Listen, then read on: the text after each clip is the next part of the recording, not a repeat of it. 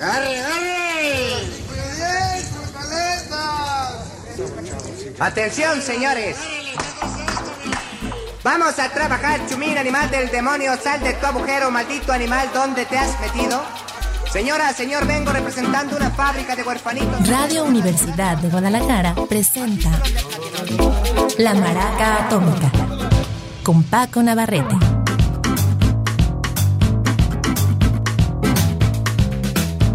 ¿Qué tal? Muy buenas tardes, bienvenidos a la Maraca Atómica. Ya estamos listos. Beto González en los controles, Paco Navarrete aquí en el micrófono para presentarte como el resto de la semana las grandes grabaciones, grandes álbumes de 1973, mismos que están cumpliendo justo medio siglo de estar en oídos de buena parte de la raza. Mucho rock and roll.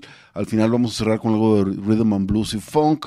Y ya tuvimos también algo de, reggae, digamos que fue eh, la entrada por la puerta grande del reggae al mundo con el debut discográfico internacional. No, no no debut discográfico en sí, de Bob Marley and the Wailers. Por supuesto hubo grabaciones anteriores como Harder Day Come, pero bueno, ya hablaremos de eso en su momento. Ahorita vamos a hablar de eh, un maestrísimo que ya había hecho historia con su grupo The Velvet Underground, ya incluso había sacado un par de álbumes como solista, entre ellos el que le produjo David Bowie que es para mí quizás su obra maestra Transformer del 72, mismo que reseñamos hace exactamente un año cuando estábamos en los discos del 72. Ahora 73 toca a Berlín, el tercer álbum de este señor eh, que es innegablemente ligado a la ciudad de Nueva York, pero aquí decide hacerle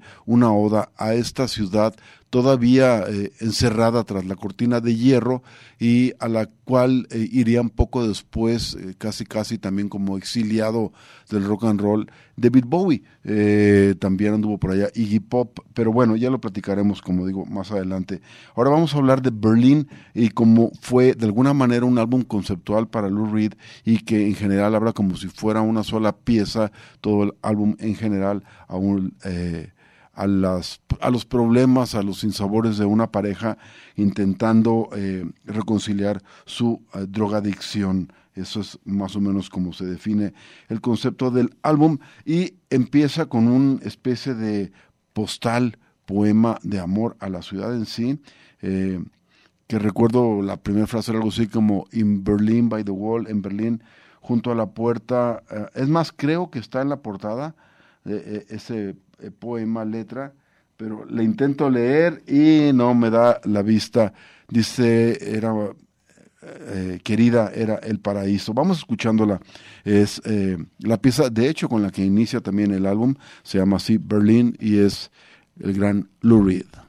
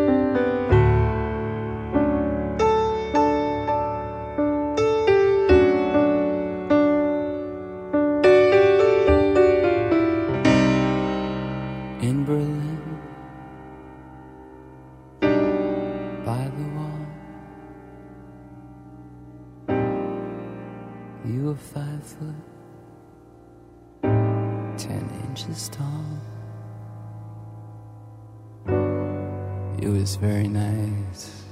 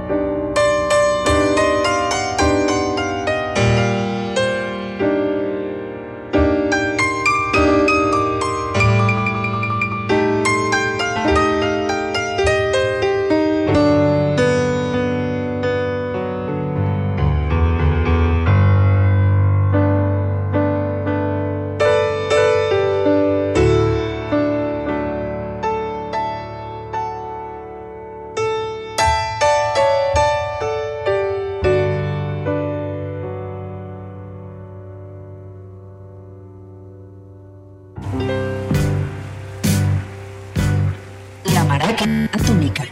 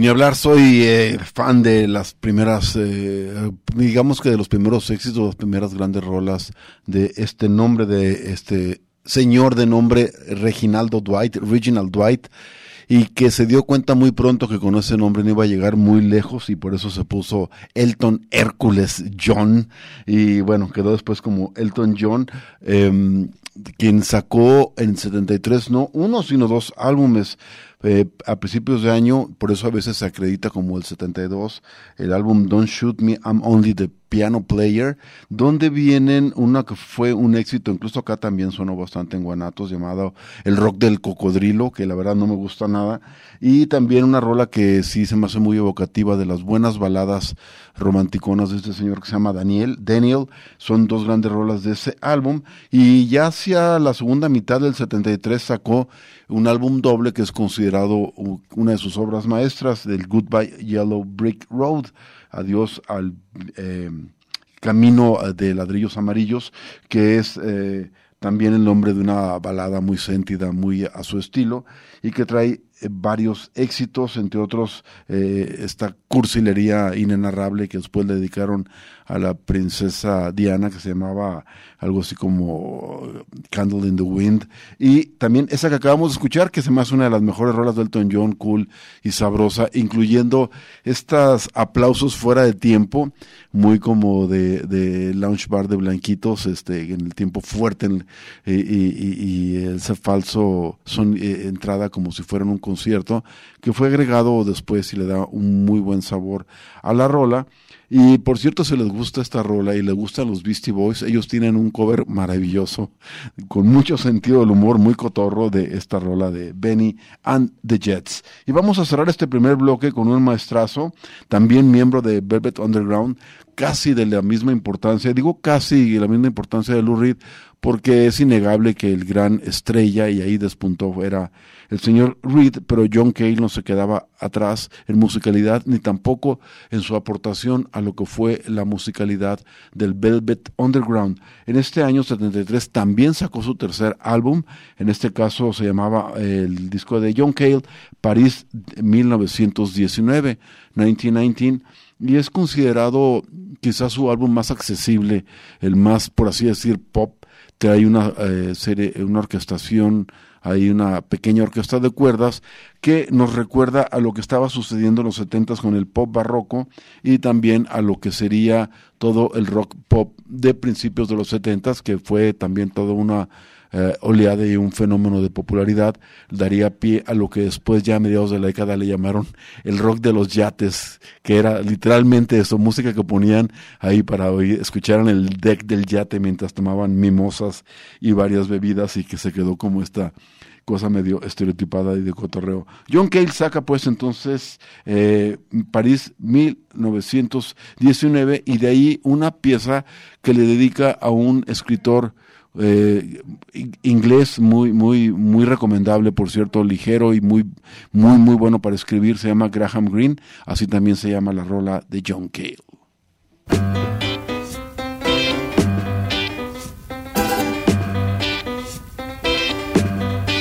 You're having tea with Graham Greene in the colored costume of your choice, and you'll be thought in high esteem if you're seen in between. Stiffly holding umbrellas, catching the fellas, making the toast to the civil servant Carruthers, making the worse than most. You're making small talk now with the Queen and the elegant ladies in waiting. You're very nervous, they cannot tell. Pretty well, they can tell. So save yourself for the hounds of hell. They can have you all to themselves. Since the fashion now things that you love so well. Oh, welcome back to Chipping and Sudbury. You can have a second chance. It must all be like second nature. cutting down the people where they stand.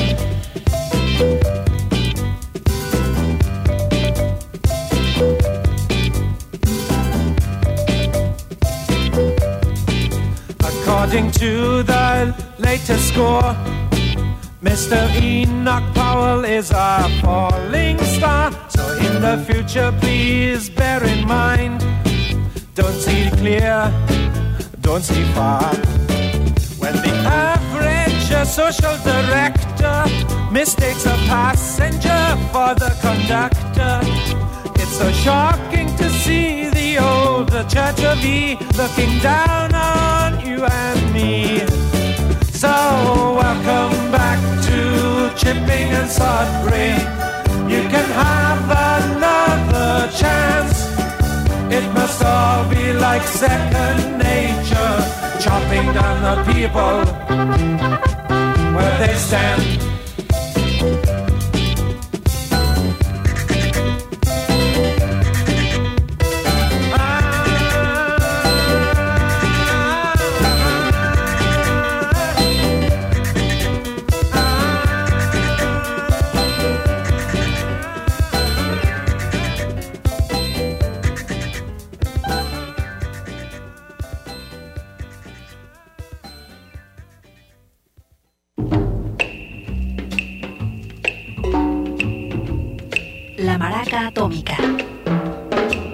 Regresamos.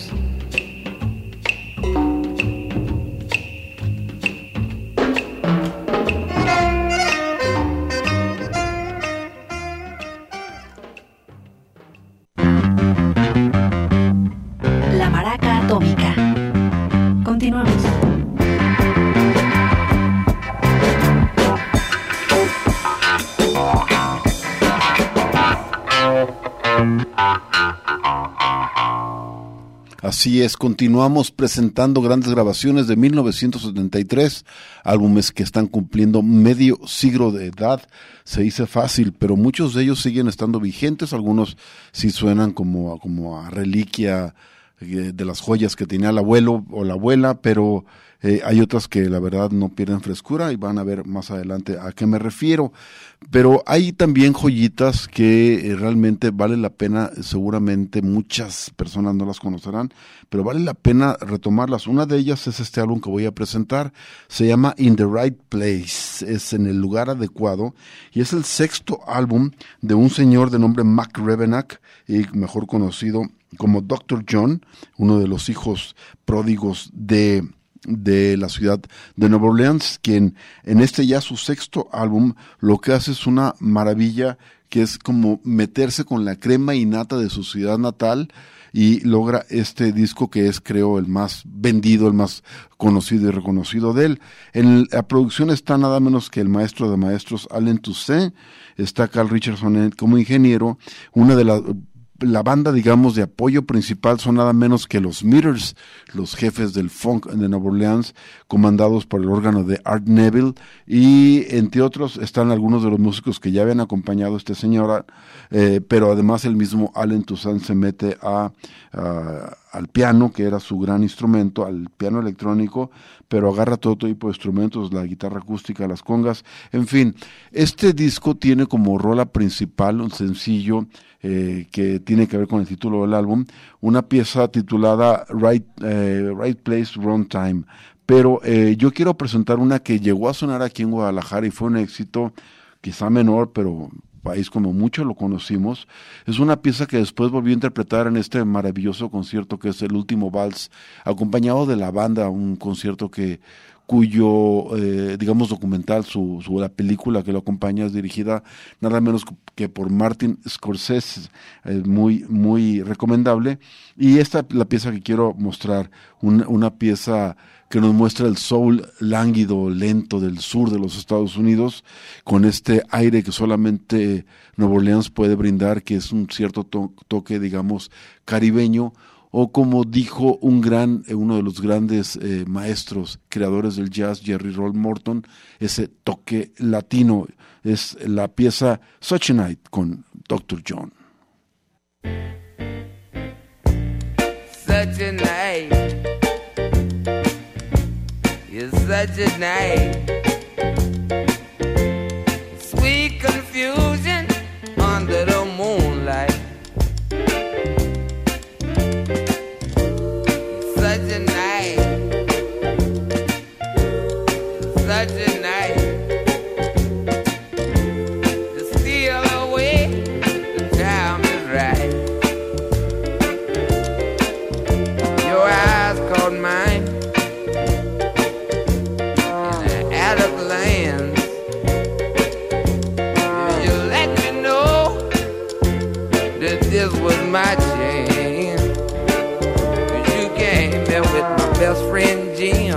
And here I am, trying to steal you away from him. Oh, but if I don't do it, you know somebody else will.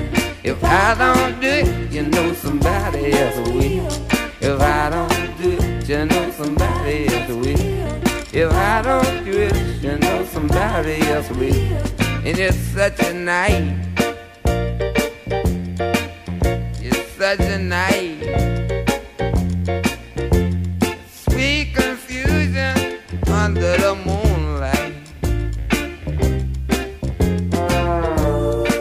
I didn't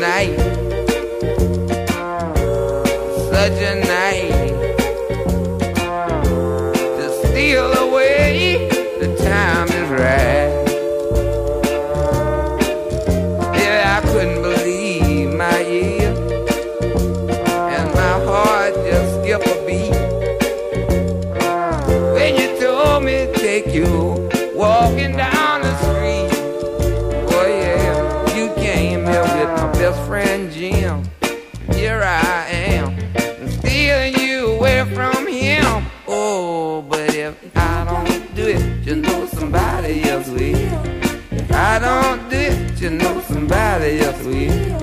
If I don't do it, you know somebody else will baby.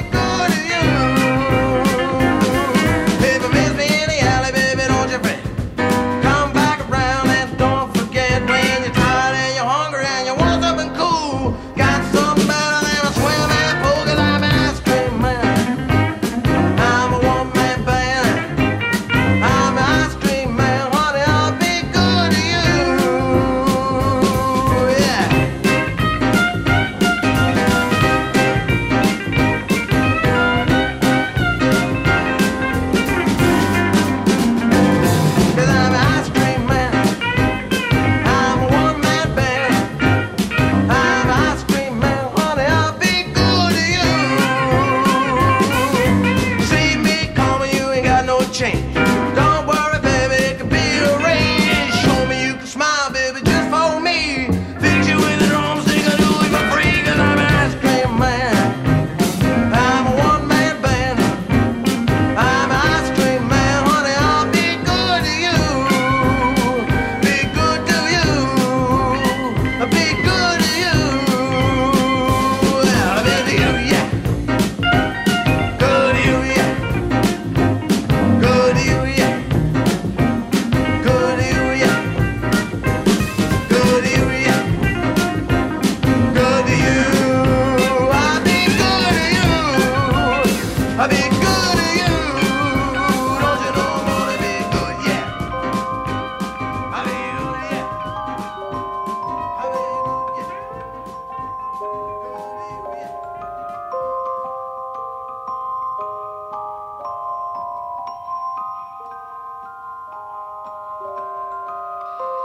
Esta maravilla es, bueno, igual no le adivinan porque la voz la tenía muy diferente, aquí todavía no parecía que se había eh, tomado unos litros de drano para, para agarrar textura en la garganta. El gran Thomas Alan Waits, mejor conocido como Tom Waits, es su debut discográfico 1973, un álbum llamado Closing Time, de ahí la pieza que acabamos de escuchar, que es uno de los dos, digamos, eh, sonidos o, o ambientes que exploran el álbum, el, como el jazz, la vida nocturna, así medio eh, crepuscular, digamos, la música, y también algunas piezas más por el lado del folk, que era su, su, digamos que su corriente inicial. La rola se llama Ice Cream Man, y como digo, este hombre había empezado eh, tres años antes, en el 70, a tocar en bares chiquitos, y sobre todo digamos que, que su influencia principal eran los, los poetas de la generación beat y por supuesto Dylan que era como su referencia principal.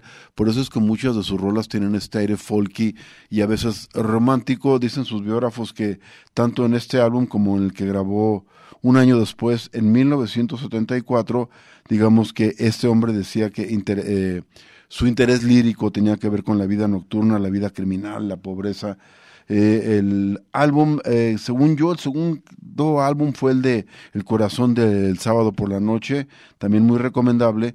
Y poco después eh, hizo como unos seis o siete álbumes todavía en Los Ángeles. Después, justo al cambio de década, a los 80, eh, truena con su manager, se casa y hace una también una relación artística con Kathleen Brennan, muy productiva para ambos, pero en especial a Tom Waits le benefició muchísimo la influencia de esta, de esta mujer, eh, que yo creo que no ha tenido todavía el crédito que merece, no solamente como su compinche musical, sino en ella también el trabajo de ella. En lo personal, ya hablaremos más adelante de eso. De hecho, vamos a hablar también de álbumes, ya adelante, más adelante en el año, de los álbumes del 83, ¿por qué no? Y eh, hay una obra maestra de este señor que se llama Swordfish Trombones. Pero no nos adelantemos, otro, otro grupo que andaba haciendo eh, digamos que sus pininos, aunque también inició en el 70, en el 73, 74 es cuando saca dos de sus grandes álbumes y que son prácticamente los únicos dos que hizo. Se llama el grupo eh, The Modern Lovers, era eh, liderados por Jonathan Richman, al grado que muchas veces se le conoce así como Jonathan Richman and the Modern Lovers, eso en las eh, compilaciones sobre todo.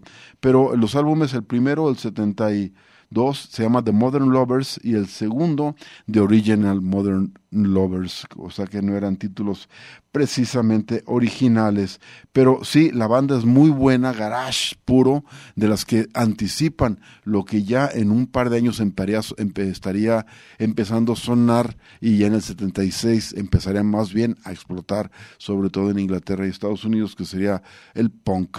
The Modern Lovers nos presentan aquí en la Maraca Atómica Astral Plane. Tonight I'm all alone in my room. Going insane. If you want sleep with me, I'll still be with you. I'm gonna meet you on the astral plane. The astral plane. Plane, right? The astral plane. Oh, or I'd go insane. Why I don't see you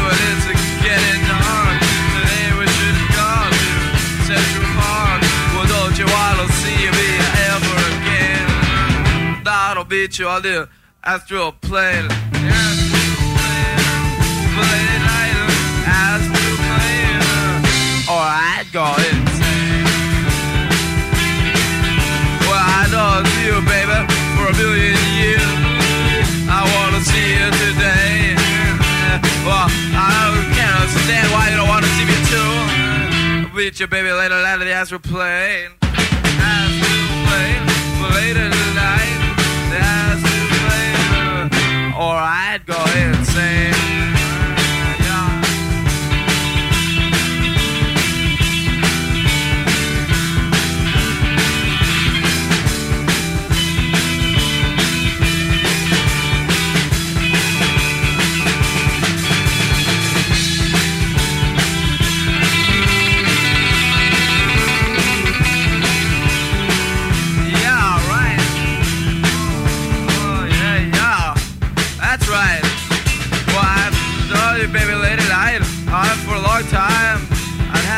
To say, but you got the one that I could say to.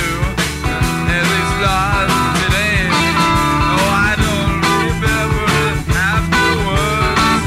I know you know the way, no, but I know we've been together just this week. We've been together late at night in the astral plane. The astral plane.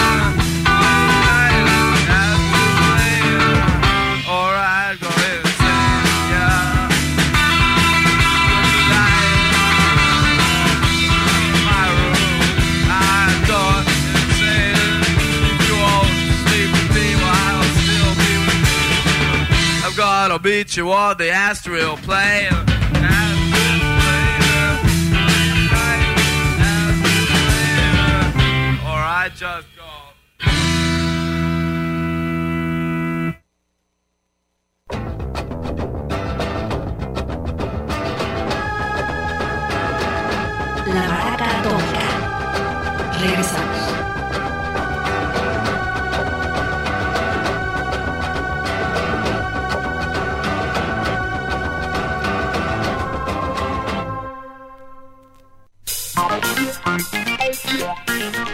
La Maraca Atómica. Continuamos.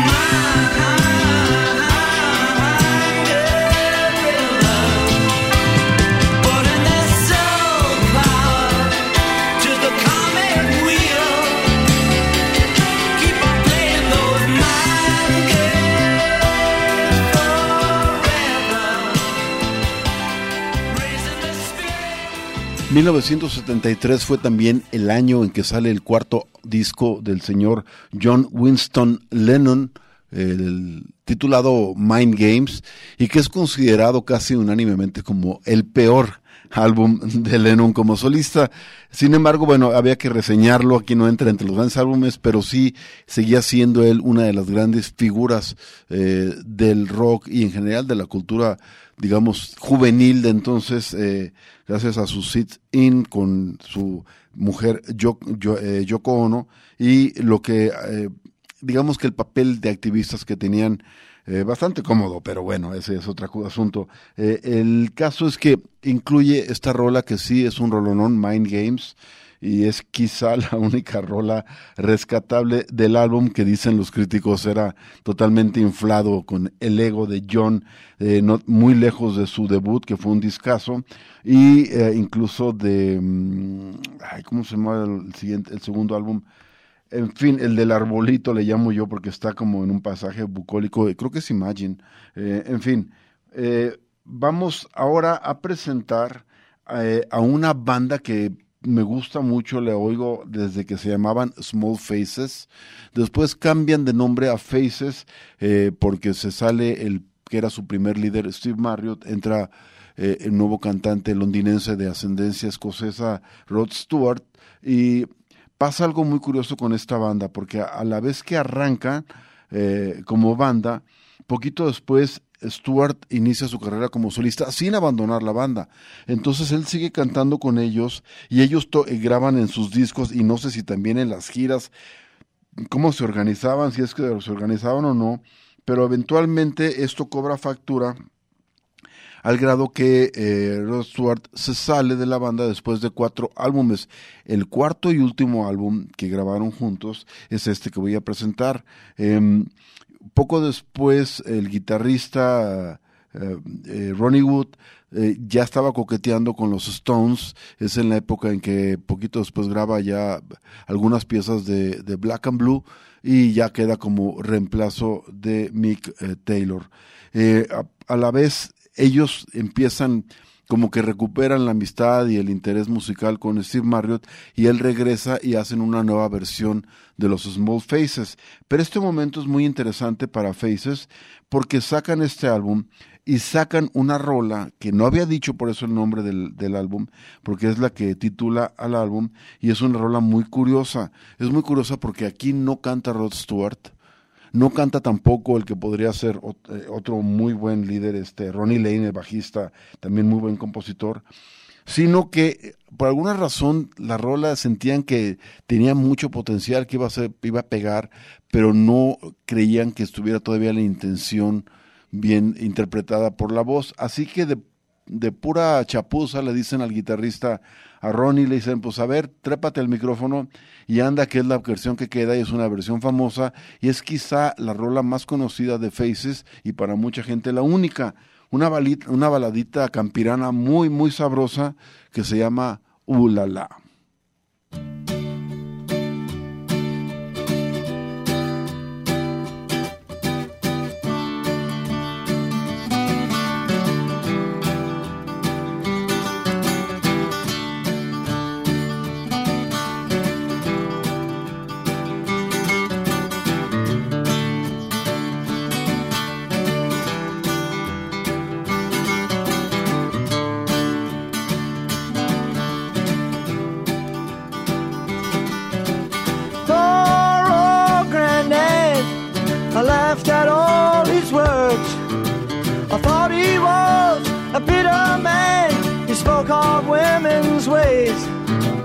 try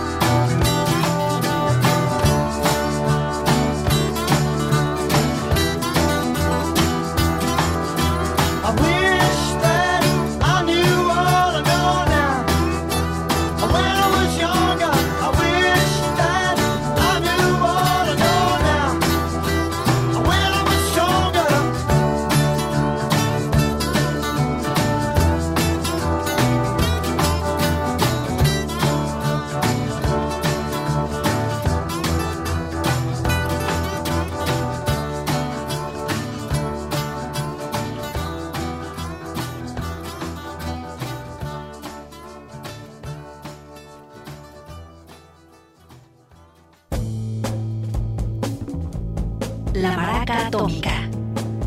Regresamos.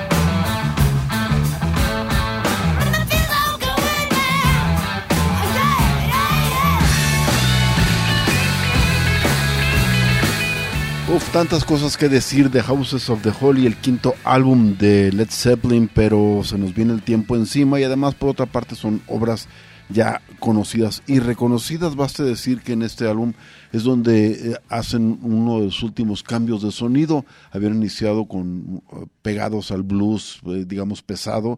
Luego la transición del álbum 3, eh, el, el, el sonido clásico del 4, también conocido como el ermitaño, de donde dan las bases del rock pesado, y en este, el quinto, hacen un sonido más abierto, más limpio en ciertos momentos, y no fue muy bien recibido por la crítica, eh, que tuvo que después que recular ante el éxito absoluto con el público.